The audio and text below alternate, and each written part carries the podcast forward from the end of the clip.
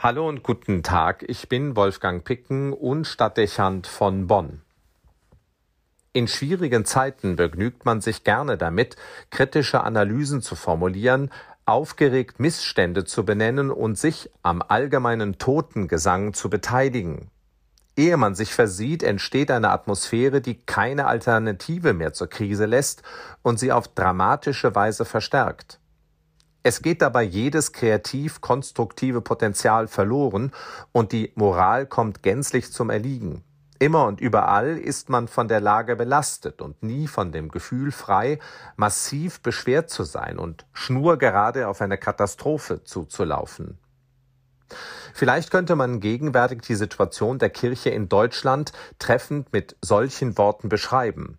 Auch die Verhältnisse im Erzbistum Köln, in dem heute die apostolische Visitation ihren Anfang nimmt, wäre vermutlich so richtig beschrieben. Überall steht die Frage im Raum, wohin diese Entwicklungen führen sollen, und niemand weiß gerade zu sagen, ob es zu einer Wende kommen kann und worin sie bestehen sollte. In diese Situationsbeschreibung trifft uns heute als Tageslesung ein Wort des Apostels Paulus, das er in seinem zweiten Brief an die Korinther formuliert hat. In ihm macht er darauf aufmerksam, dass es neben der nüchternen Betrachtung der Not und einer gebotenen Analyse wichtig ist, sich hinreichend zu vergewissern, dass wir an einen Gott glauben, der uns nicht der Wirklichkeit von Not und Kreuz schutzlos überlässt. Der Völkerapostel spricht vom Gott des Trostes und verweist damit auf etwas, was in großer Bedrängnis die Kraft gibt, nicht aufzugeben und wider aller Hoffnungslosigkeit weiter zu hoffen. So lesen wir, Gott tröstet uns in all unserer Not, damit auch wir die Kraft haben, alle zu trösten, die in Not sind, durch den Trost, mit dem auch wir von Gott getröstet werden. Wie uns nämlich die Leiden Christi überreich zuteil geworden sind, so wird uns durch Christus auch überreicher Trost zuteil.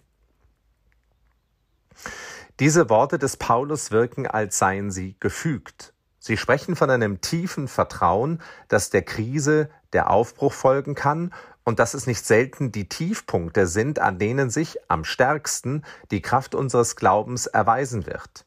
In der Tat hat der Geist Gottes mit seinem Trost und seiner belebenden Inspiration nur dann wirklich eine Gelegenheit, uns zu erfassen und neu zu beleben, wenn uns das Heft des Handelns aus der Hand geschlagen ist und wir mit unserem Latein am Ende sind.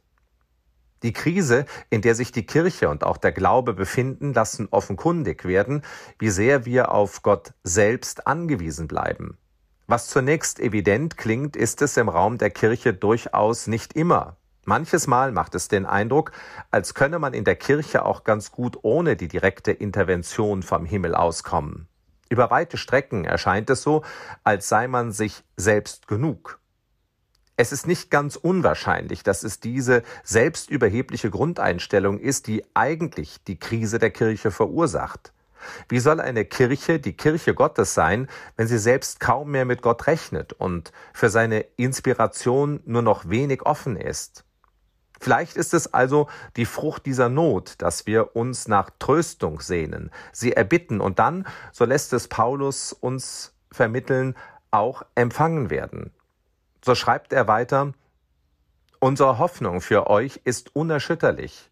Wir sind sicher, dass ihr mit uns nicht nur an den Leiden teilhabt, sondern auch am Trost. Es kann die Seele in diesen Tagen besonders berühren, wenn man solche Worte als Verheißung versteht und sie sich zu eigen macht. Es wird Tröstung geben, wenn wir uns nur dem gegenüber offen zeigen. Es werden auch Wandel und Neuaufbruch möglich sein, weil die Kirche nicht ein weltlich Ding, sondern die Kirche Gottes ist. Das bedeutet nicht, dass wir der Wirklichkeit flüchten sollen. Wahrheit und Klarheit bilden die Grundlage dafür, dass Trost und Inspiration wirken können. Aber es ist wichtig, dass wir bei aller nüchternen Bilanz und Kritik nicht wie Menschen sind, die keine Hoffnung haben und nicht auf den Trost Gottes vertrauen.